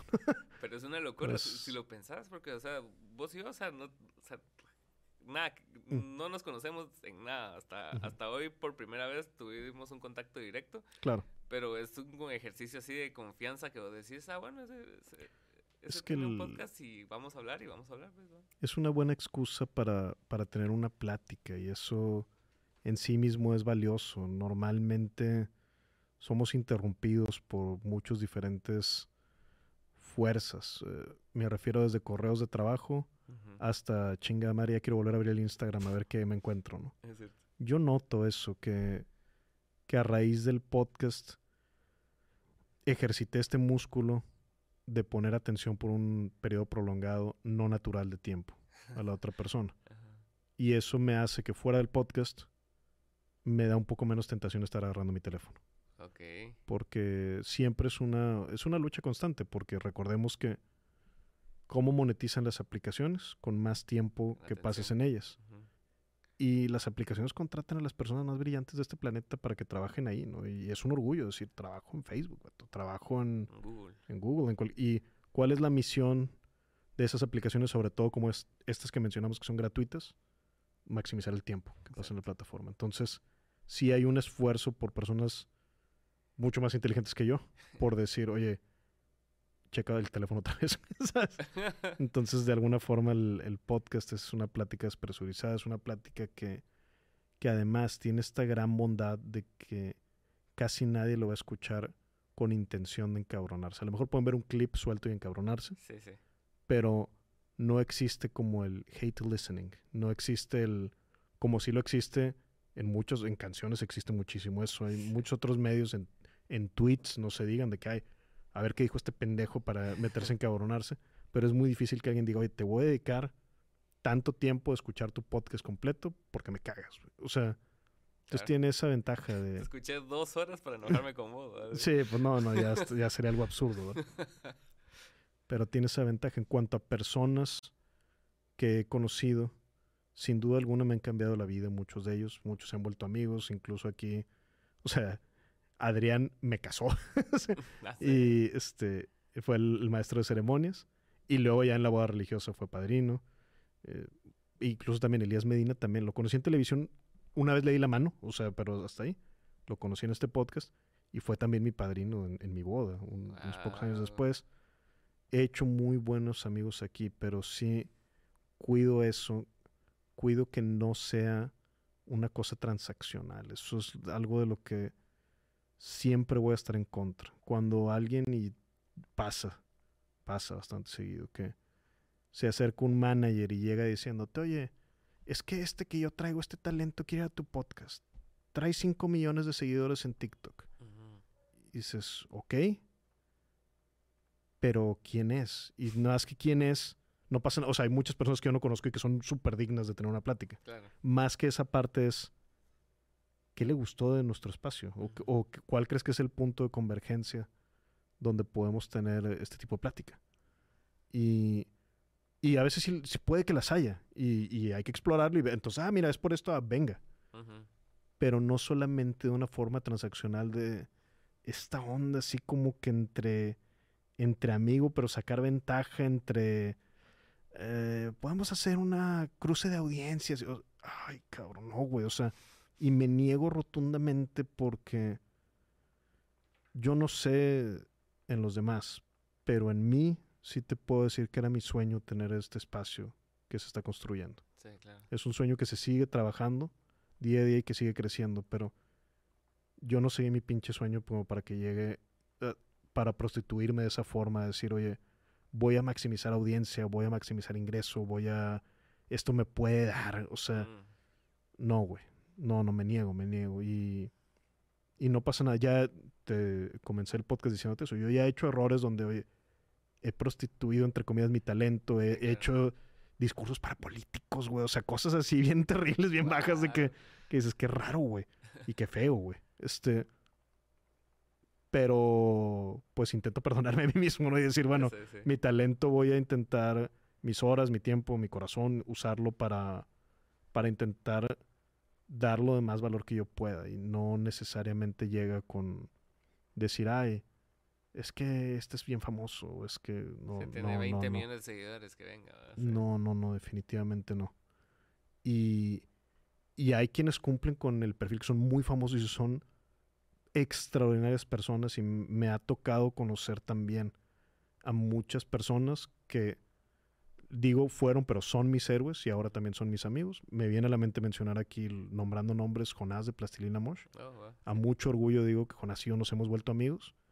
Y digo, no, no, digo, era mi héroe, no, es mi héroe el vato, güey. Pero los, yo sé, yo sí conozco su trabajo desde hace 20 años, güey. Me gusta un chingo lo que hace con Plastilina y como solista también, como Jonás. Y pues eso se lo, se lo debo a él, a lo buena onda que es, pero también es producto de estar trabajando en este espacio es bastante importante como el, el poder ver más allá de las visualizaciones o de la fama y todo eso, porque muchos, muchos ven el internet como una, no sé, una forma de catapultar su, su fama o, lo que querrás que sea, pero muchas veces se pierde el valor a, lo, a lo puro, pues, que es una buena conversación, que vos escuchas una buena conversación, porque yo ponete cuando yo empecé escuchando Joe Rogan, yo no sabía quién era Joe Rogan, pues. no, yo tampoco. Ajá, y, y, ojo, no, no es una cosa que le ganes una vez en la vida y ya chingaste. Es una batalla de todos los días. Exacto, exacto. La tentación de maximizar ingreso, de traer... De, ya nos fue mal este tiempo, entonces tráete en mitad de peso. No sé, ¿verdad? La tentación siempre está en diferentes formas. Claro, claro. No siempre le ganas, pero siempre intentas luchar contra eso. Entonces sí, sí, de acuerdo. Que si estoy en el espacio de conversaciones, por ejemplo, que es mi podcast, es para tener una buena conversación, redundando con toda intención. no es para... Y es que parece esto el Internet y entiendo, porque casi siempre que se repite mucho una idea errónea es porque en el fondo tiene un pequeño granito de verdad. ¿no? Por ejemplo, el Internet, los influencers, por ejemplo, se dice, ah, es que es dinero fácil. Y te diría, en cierto grado es verdad pero en cierto grado está tremendamente equivocado también, ¿no? Y la gente que llegue con eso en mente como que, ay, es que nomás subes cosas y, y se hace solo, no, tampoco es así el camino. Hay influencers que se hacen muy ricos picándole los ojos y engañando marcas y todo, sin duda alguna. Como en toda industria sucede que hay charlatanes y que hay gente que sí se dedica a ser profesional. hay que intentar caer en el lado profesional, ¿verdad? este, pero también es eso, que se cree que hay dinero fácil y fama fácil. Y, y este deseo muy corrosivo y muy de, que comenzó en, en, mi generación, en millennials, y lo veo acentuado eh, mucho en, en, nuestra generación. De hecho, creo que es donde peor lo veo en los millennials. Ni siquiera te diría que en los zoomers ni, en, ni más jóvenes, porque creo que a nosotros nos trastocó mucho el, el tema de, de, la fama. Sí, ah. Creo que fue algo como, como una obsesión que veo, donde no, no se, no se considera el qué va a pasar, pero también el por qué quieres ser famoso. O sea, y no me refiero a por qué de resultados, me refiero a qué es lo que tú, cuál es la aportación que tú tienes que te encantaría que más gente, que sea digna de ser conocida, aunque nunca nadie la vaya a conocer. Pero esa es la que yo creo que tienes que compartir. Si no, eres un producto del algoritmo en lugar de ser un producto de la creación. Por eso vemos a mucha gente no pasa nada. Yo también he hecho, he hecho muchas pendejadas, güey. Pero, por ejemplo, a mí se me hacía absurdo personas que veo que se subían bailando en TikTok cuando no les gustaba bailar. Mm. O cuando querían eh, tener un beneficio político en su carrera y decían, ah, pero que más gente me conozca. Entonces me subo bailando y dices, pero no estás pensando, o sea, estás pensando en el producto de la fama entre comillas, pero no estás pensando en, pero ¿cuál es mi aportación que quiero que sea digna de ser conocida? Que esté bailando con un pinche tenis y por eso van a votar por mí, güey. Está curioso que lo digas porque ahorita en Guatemala acaban de ser las elecciones presidenciales, ¿no? Y, y, pasó mucho eso, o sea, con el, con el boom de TikTok, con el boom de, con de redes sociales, todos creyeron que mientras más visualizaciones tenían, eran más votos. Eran más votos y le salió a todos mal. Es una... Y el que menos visualizaciones tenía, el que menos recursos tenía, para siendo presidente. Entonces, y ahorita está el, conflicto. Que para mí es una buena señal, ¿eh? no, sin conocer ni, ni ideologías políticas ni nada, pero es buena señal porque es, es absurdo y es un error de, oye, güey, es que los indicadores decían esto, ¿sabes lo que te faltó, güey? Sentido común, cabrón. Eso fue lo único que te faltó y que era vital y por eso no no dan los resultados. Aquí en, México hay muchos ejemplos también similares donde no es la no es la amplitud de las visualizaciones, sino la profundidad. Entonces, confundes el medio con el mensaje. Y eso a mí me lo enseñó Roberto Martínez, le mandamos un saludo, un abrazo aquí, que mencionaba esto, no, no confundir, o sea, el medio puede cambiar, pero el mensaje es con el que tienes que estar comprometido. Entonces, mi mensaje que es este y que tiene cierto grado de que puedes calibrar, ¿no? De que, pues resulta que cuando hablo, no sé, voy a inventar, de cocina, y me gusta la cocina, encuentro un poco más de audiencia, ah, pues mira, puedo apuntar para acá un poquito más, ¿no? Porque es algo que está dentro de mí. Claro. Pero no porque sea el, la ola actual, ¿no? Entonces, el mensaje es con el que tienes que estar comprometido. ¿Cuál es el mensaje que yo quiero enviar? Pero el medio cambia, o sea, dentro de mi mensaje, que puede ser amplio y versátil, dónde vive mejor. o sea, mi mensaje cómo empata con este medio. Mi mensaje de podcast, cómo vive bien en Instagram, si es que vive bien. ¿Cómo vive bien en Twitter? Oye, no, pues aquí no conviene subir los clips. ¿Cómo vive bien en Facebook? Ah, mira, aquí lo puedes subir completo y puedes subir una fotografía. ¿Cómo vive bien en TikTok? Ah, mira, pues si haces verticales de ciertas pláticas, puede vivir bien, pero en lo que te tienes que concentrar es en el input.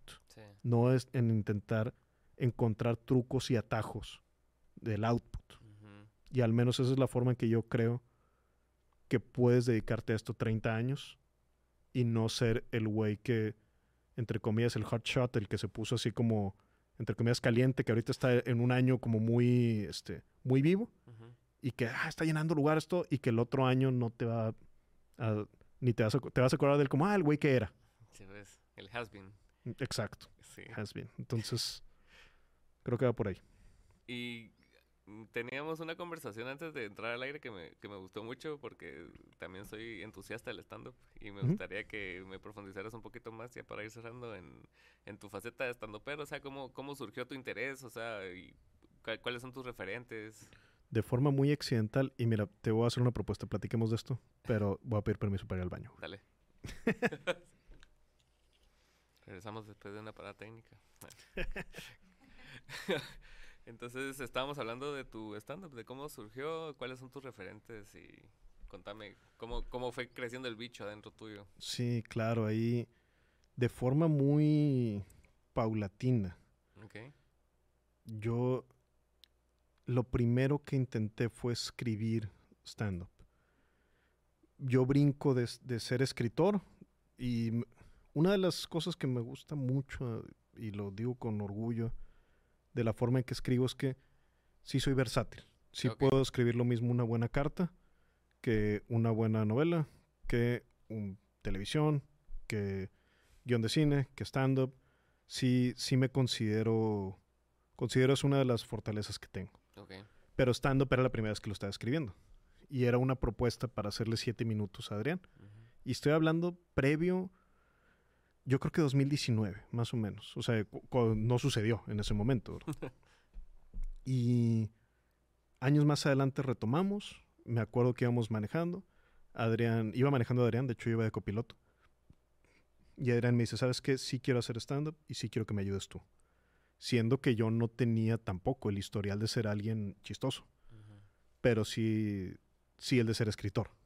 Entonces empiezo a, a, buscar qué es lo que puedo aportar mejor y cómo, cómo mejoro, cómo brinco de ser escritor a ser escritor de comedia. Okay.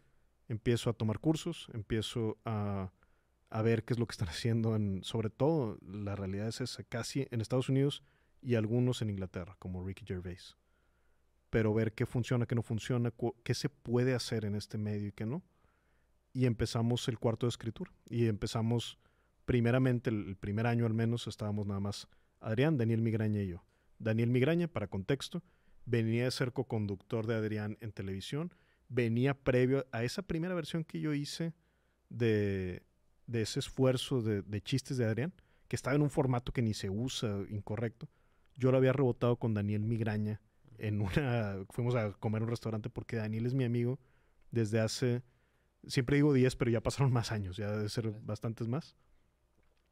Y entonces hicimos ese, ese cuarto de escritores, empezamos a trabajar de manera profesional, preparándonos para que Adrián empezara a ir a barecitos, empezara a ir a diferentes lugares, a probarse como comediante. De ahí surge después Hermanos de Leche, empieza Adrián mucho más fuerte en stand-up, seguimos trabajando, hicimos el primer especial que con esta idea que la tomamos muy americana, muy de George Carlin, muy de Louis C.K., de decir, bueno, hicimos este material en el año 1, vamos a grabarlo lo mejor que podamos y deshacernos de ese material para nunca volverlo a, retomar. Porque el, el año 2 debemos de ser mejores que el año 1. Claro son diferentes filosofías. Por ejemplo, Jerry Seinfeld, que es probablemente de los que mejor le va a toda la historia, no hace esto. Jerry Seinfeld sigue diciendo los mismos chistes que escribió desde hace algunos 20 o 30 años y son muy buenos y funciona. Simplemente son caminos. No es que uno sea mejor que el otro, pero este fue el que elegimos, el de sobre todo para irnos ir conociendo nuestra voz. Y sí tenemos voces bien diferentes de comediantes, Daniel, Adrián y yo. O sea, sí es bien claro cuando surge un chiste de forma supernatural para quién de los tres va, va a quedar, en qué voz, digamos, de comediante. Exacto. Queda, aunque la escritura ha venido muchas veces de otro. Y está bien padre el cuarto de escritores que, que pasa eso que al menos me pasa a mí, estoy sí puedo hablar por los tres ahí que pasa el tiempo y ni te acuerdas de quién fue cuál idea, ni o sea, sí es una sinergia bien padre. Yo empiezo a subirme a hacer stand-up con la idea en mente todavía contándome esta historia de que me voy a subir para ser un mejor escritor de comedia. Y efectivamente sí sucede eso. Sí pasa que cuando subes al escenario te das cuenta del tipo de exigencias, de la experiencia de estar con tantas personas viéndote, por ejemplo, de la de lo que te exige a nivel a nivel confianza, por ejemplo, el hacer comedia física. Y sientes un riesgo más grande que cuando verbalizas algo. Entonces empieza a pasar esto y en octubre del año pasado, si no me equivoco, sí, finales de octubre, porque había fiesta de Halloween, me acuerdo. Vino Chumel Torres a Monterrey y ese mismo día, en temprano, me manda mensaje, me llega una nota de voz de un número desconocido y me tardo en abrirla porque quién chingados. y le, le pico y era Chumel, yo lo conocía por conversaciones, pero no teníamos nuestro contacto. y me dice, oye, en la noche me presento, ¿me podrás abrir el show? Ah, Y fue de los días más nerviosos que he tenido en mi vida, pero sí... desde que leíste el mensaje hasta que llegaste en la noche. Sí, y le- no, y le dije, claro que sí. Sí, Y le escribí bien, bien asustado a Daniel Migraña y le dije, güey, ayúdame, cabrón. Porque- Cuando eres abridor de shows, algo muy importante, muy importante de entender, y esto me lo enseñó a mí Chironman, un, un gran amigo y comediante, es entender, si tú eres el abridor, no te vienen a ver a ti. Y eso es bien importante a nivel ego, entenderlo de que pagaron el boleto para ver al, al principal, no al telonero. Entonces, eso, entenderlo es bien importante porque lo, se convierte en material. Es decir, lo que puedes hacer como abridor es abre hablándoles de la otra persona, que sí vienen a ver, y eso primera confianza, ya que te la ganas y causas unas risas, ahora sí puedo platicarte un poquito de lo que yo traje. ¿no? Entonces, ese mismo día fue escribir y probar por primera vez frente a un chingo de gente un, un beat que tratara de Chumel. Ok. Y salió muy bien, muy bien. Me, me encantó, estoy siempre agradecido con Chumel también de esa oportunidad. La digo puntualmente porque, vaya, yo ya estaba abriendo el show Hermanos de Leche y con ellos es obvio decir que estoy agradecido de por vida Ajá. de esta oportunidad, este laboratorio que hemos platicado, donde en muy poco tiempo, entre o sea, tengo muy poco tiempo de comediante, Sí. como año y medio, Ajá. pero pues me he subido en más de 60 escenarios, en Es más que de es un 60 chingo, iteraciones de y, en, y muy diferentes uno de otro. Lo mismo hemos Sí. estado Ciudad Victoria, Matamoros, Ciudad de México, Nueva York, Chicago, San Francisco, Riverside, Los Ángeles, Dallas, Houston, eh, muchas ciudades que, que vaya, insisto, los van a ver a ellos, pero a mí me toca estar ahí abriendo y Sí. aprovechando este laboratorio, ¿no? Y me platicaba esto de Chumel porque me acuerdo que, que él fue de las primeras personas que me dijo un, ah, eh, esta pregunta, ¿no? ¿Por qué te subes? ¿Vas a ser, quieres, vas a ser comediante? Y le dije, no, no, pero le dije así como muy casual. Me acuerdo que, me acuerdo, estábamos caminando entre, la, entre los asientos y, y estábamos viendo cómo se iba a ver el show de tal parte y todo. Y me dice, y le dije, no, es para ser mejor escritor, es para ser mejor escritor de comedia. Y me dijo, ¿pero por qué? Si yo sé que haces esto muy bien. Todavía no me veía pasar, ¿eh? O sea, todavía... Pero fue, fue de esas semillas que se quedaron sembradas. Que te Así como te diría, la primera vez que me subí fue porque Daniel Migraña me presionó, güey. O sea, fue porque me dijo, "Eh, güey, estás diciendo chistes bien chidos, ya súbete, cabrón. Y me pasó algo curioso, un recuerdo falso, porque fue en Tampico la primera vez que me subí. Ajá. Eh, y yo recordaba que era, pero una cantidad de gente abrumadora, ¿verdad? O sea, así es mi recuerdo. O sea, si ahorita cierro los ojos y me visualizo ahí, era una cantidad de gente sin fin, ¿verdad? De la Sí, que yo me sí. subí a hacer tres minutos de comedia. Un solo chiste hice. Un solo chiste y presentar el show. Pero luego volvimos a ir a Tampico, hace bien poquito. El mismo lugar. Al mismo lugar, sí, sí. Y al mismo, a la misma ciudad, no, no al mismo teatro. Era un Ah, teatro y entonces revisando los documentos del año anterior fue de que, güey, eran 300 personas. O sea, son muchas personas. Sí, son bastante. Pero no, yo lo recordaba así, como 3000 si hubiera... Sí, sí, sí, sí, o sea, una locura. Lo recordaba como de las audiencias más grandes frente a las que había estado, cosa que no... Era un recuerdo falso, insisto en eso. Pero he recibido así ayuda, asesoría, eh, tallereo de personas que van, que van más adelantados en el camino y eso se agradece siempre. Insisto, es obvio decir la- lo agradecido que estoy de por vida con, con Mole, con Adrián, porque me dan esa confianza, esa plataforma y, y también ese tallereo, esa intensidad, me ha dado consejos muy buenos ambos que, que los voy integrando y- y son nuevas herramientas. Claro, sí.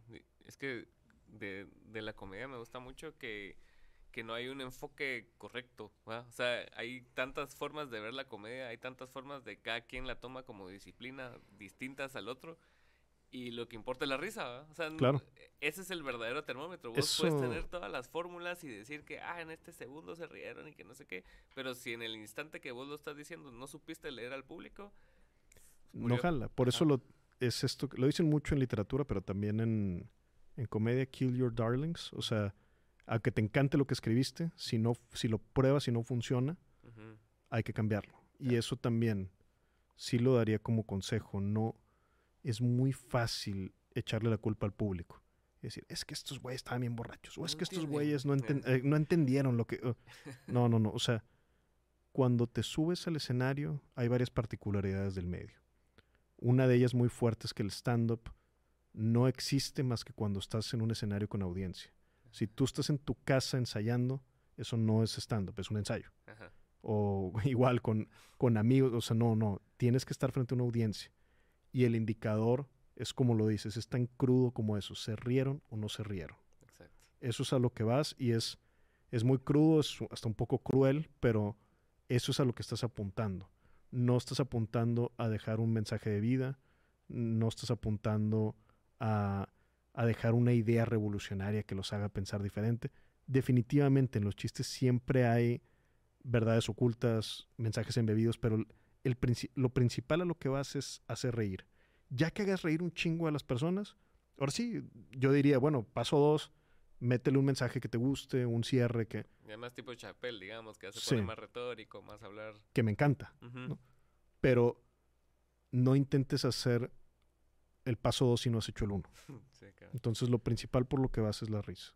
Sí, sí, a, mí me gusta mucho ese tipo de comediantes que que eso, que, que saben diferenciar la persona que son, lo que realmente piensan, de la persona que son en el escenario. Es un performance. Como en un artista. O sea, en un artista lo único que ves diferente es que hay más luces, hay instrumentos y todo. Y, y, es un handicap que tiene el stand-up, que ves a, alguien hablar y crees que esa persona se está inventando lo que está diciendo en ese momento, de lo que estamos hablando. Es teatral en ese sentido. Y también eso lo escuché precisamente de Joe Rogan, que ya lo mencionaste varias veces y me encantó la idea, porque él decía que en ese sentido está solito en el escenario. Y eso es, es, una particularidad incluso diferente a la del teatro, parecida al monólogo. Exacto. Pero, por ejemplo, el ejemplo que decía Joe Rogan era con, con un actor, y creo que es válido, que decía, si tú al actor lo tienes muy bien arropado, es decir, con un muy buen manager, con un muy buen director, con un muy buen director de fotografía, con un buen editor, con un buen músico, lo puedes de alguna forma proteger y que su, trabajo se vea bien. Pero en stand-up, y vaya, y hay actores grandiosos, sobra decirlo, ¿no? Sí. Pero en stand-up no tienes esa, ese equipo que te está acompañando. Esa magia que está Entonces, exacto, si tú te subes y no, tampoco, no traes a tu escritor ahí, no traes en el chicharo a nadie, no traes, o sea, entonces estás tú solo. ¿Vas a dar risa o no vas a dar risa? Porque eso es a lo que te subiste, ¿no? En ese sentido es algo bien chido, güey, porque es, es como una, una muy buena prueba. Es, es algo muy... que es, es, se disfruta muchísimo. Al menos yo te podría decir eso, que para mí la primera vez en Tampico que me subo, digo una especie de anécdota que me pasó más temprano ese día, que la convertí como en chiste muy rápido junto con ayuda de Daniel, y saco esa primera risa y escucho a un montón de personas riéndose de algo que dije. Es como un, un rush, no se parece a nada que yo hubiera sentido antes. No es que sea la mejor sensación, no, pero sí no se parece a nada, no tengo con qué contrastarlo. Entonces, creo que, va por ahí. Ya no me acuerdo ni qué estábamos hablando, pero, pero por ahí va la idea. No sé si has visto ese show que se llama Kill Tony. No, no, no lo he visto. Es de este comediante que se llama Tony Hinchcliffe, que es como un roast master. Él, es, él es, o sea, cuando Comedy Central hacía su roast, sí. a él lo invitaban porque el cerote es muy bueno haciendo eso. Entonces, él, él, armó un podcast con este otro cuate que también trabajaba con Joe Rogan al inicio, que se me olvidó, Redban, apellido Redban. Ellos dos, y tienen un tercer invitado que es un comediante, puede ser desde Sean Gillis, Andrew Schultz, Ken, sí, Llegan ahí y ponen una cubeta. Entonces, de la cubeta van a, van a un lugar grande en Texas usualmente y ponen en la cubeta el nombre de las personas que entraron al lugar. ¿va? Y sacan un número. Y vos podés llegar ahí y ser tu primera y última noche de stand-up de tu vida. Y, pero es un programa que ve muchas personas en vivo y en el internet.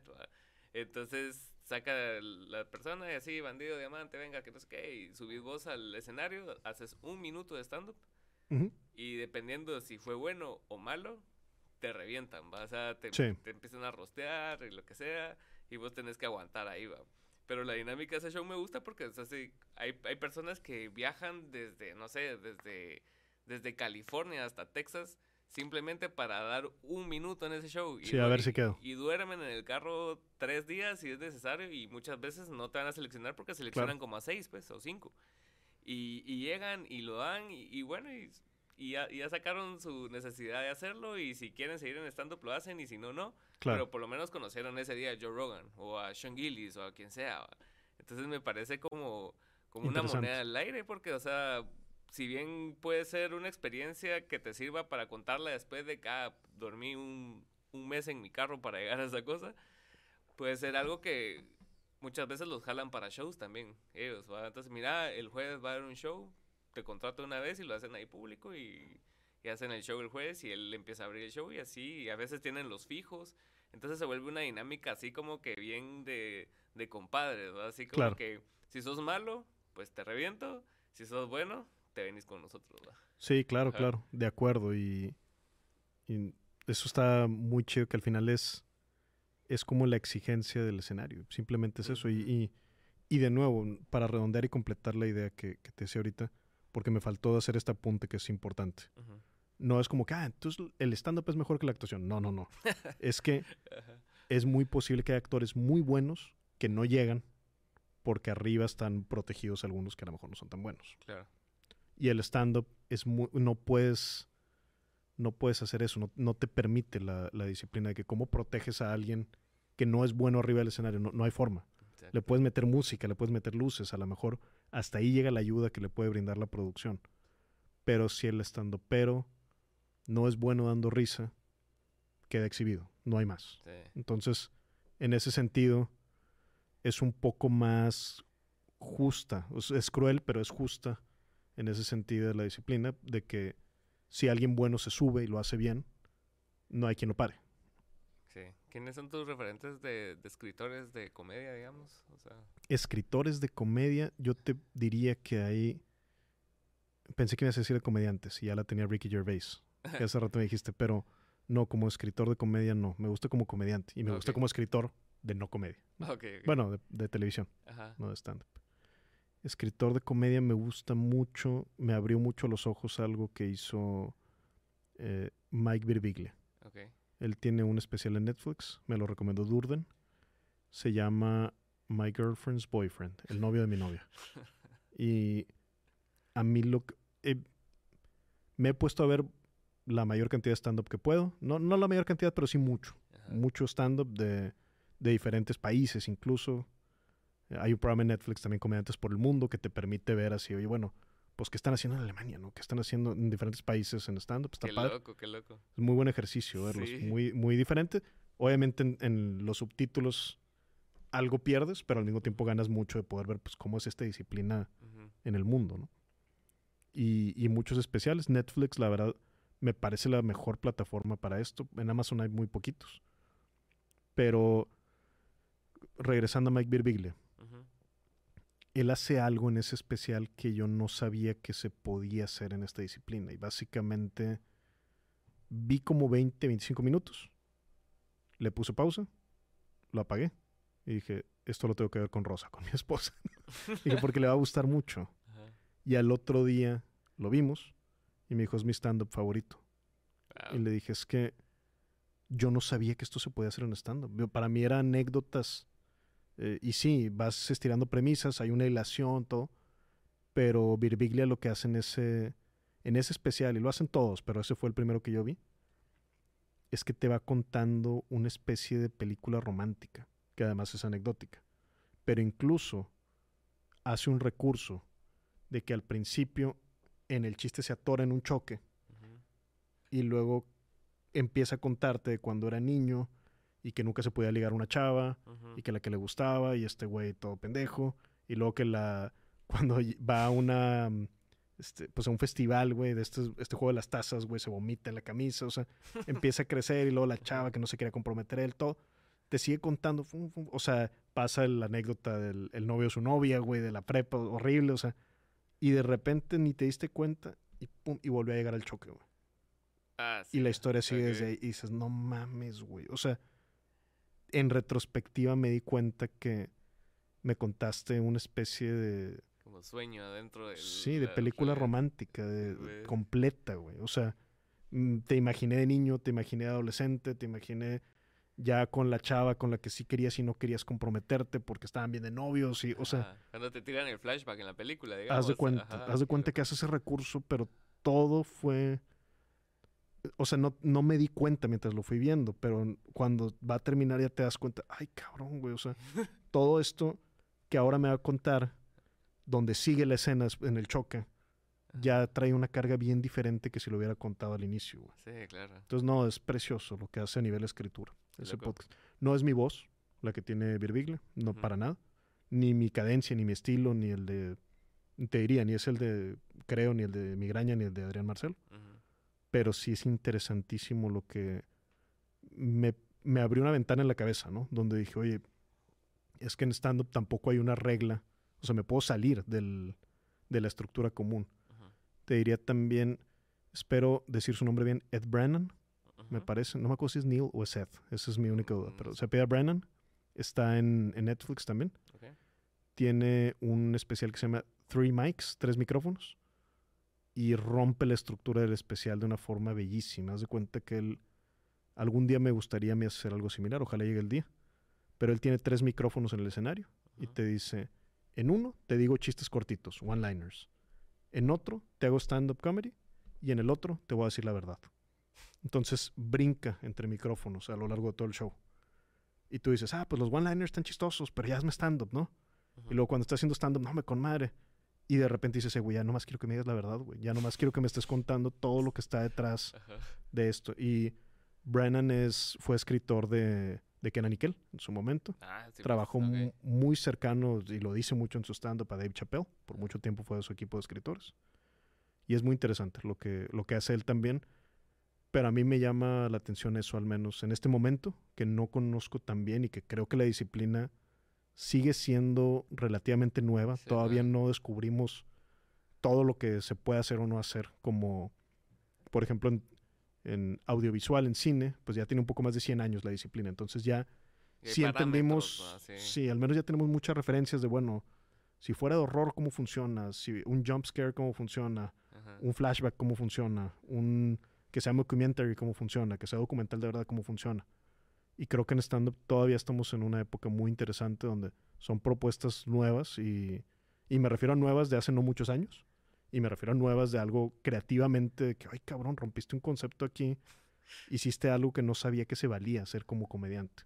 Sí, porque nosotros tenemos el concepto, o por lo menos yo, de que estando pues una persona hablando, haciéndome reír, pero ya, claro. ya meterle más concepto a eso, ya es así como que... sí, que ahorita mencionabas a Chappelle y también a Carlin hacían lo mismo en una etapa más tardía de los comediantes. En muchas ocasiones pasan más a expresar ideas de una forma chistosa. Sí, claro. Pero no son conceptos muy diferentes, ¿no? Por ejemplo, a mí en, en México yo creo que el mejor comediante que ha salido de este país fue Polo Polo, que en paz descanse. Para mí lo que él hacía fue maravilloso. Él nunca entró en esta etapa de estar dando eh, lecciones. Él simplemente todo el tiempo hasta que le permitió su cuerpo y su mente estuvo haciendo reír. Y él tenía esta magia de, de que los remates de sus chistes no eran buenos. Y sin embargo, yo lo sostengo, es el mejor comediante que ha dado este país. Y no veo a nadie de mi generación que creo que se le vaya a acercar. Porque él tenía esta magia de... Al final, sí, después de 15 minutos que te alargué el chiste, pues, no te dije algo tan chistoso. El remate no era tan bueno. Pero todo lo que te conté, sí. Todo lo en medio es una mamada, güey. Es, es chistosísimo. Y por eso él tiene esa gran cualidad que es... Alguien empieza a repetir su chiste en la peda y de repente... No, no, es que apenas que lo escuches de él, güey. es, es lo más bello yo creo que le puede pasar a un comediante eso. Si no es su voz autoral, su voz de creador, su voz de comediante, no funciona tan bien. Funciona porque tiene su sello. Y eso creo que es a lo máximo que uno puede aspirar en un escenario. Y creo que todavía el stand-up es tan nuevo que todavía no, no se definen categorías del mismo, porque ahorita todo está dentro de una sola categoría y Bandido es stand-up igual que Luis y que igual que el Chavo de África. Sí, y pudiera haber subgéneros. ahorita te decía, Birbiglia es como ver un rom-com, un romantic comedy, ¿no? Pero ¿qué pasaría? Y yo creo que sí se podría.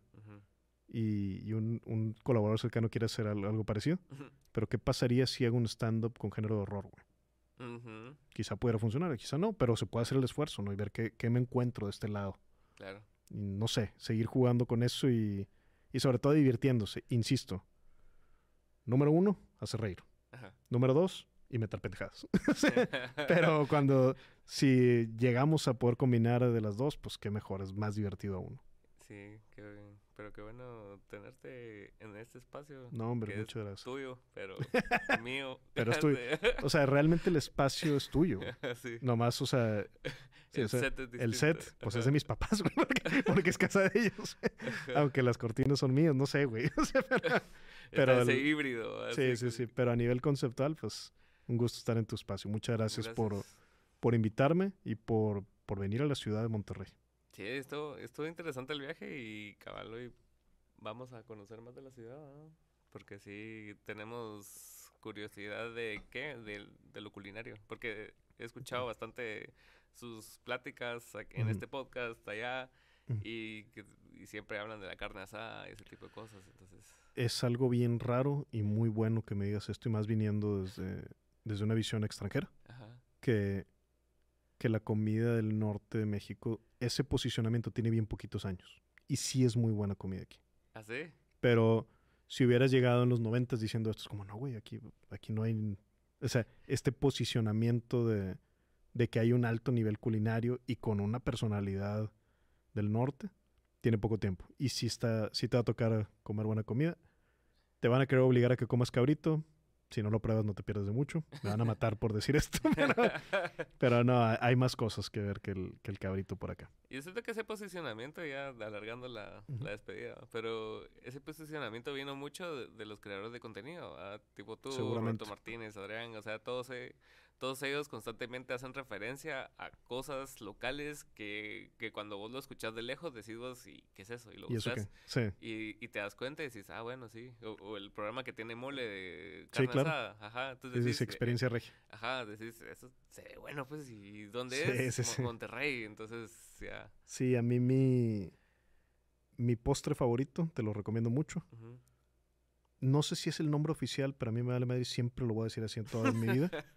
Porque yo escuché que, se que le decían la Castilleja. La Castilla, ¿qué es eso? Y Castillejos es un apellido de aquí, que, de Mario Castillejos, que en paz descanse, que yo lo admiré muchísimo. Ok, No sé si es cierto que se llame así o no, pero yo siempre lo voy a decir así. Y si no se llama así, así le ponemos. Una Castilleja.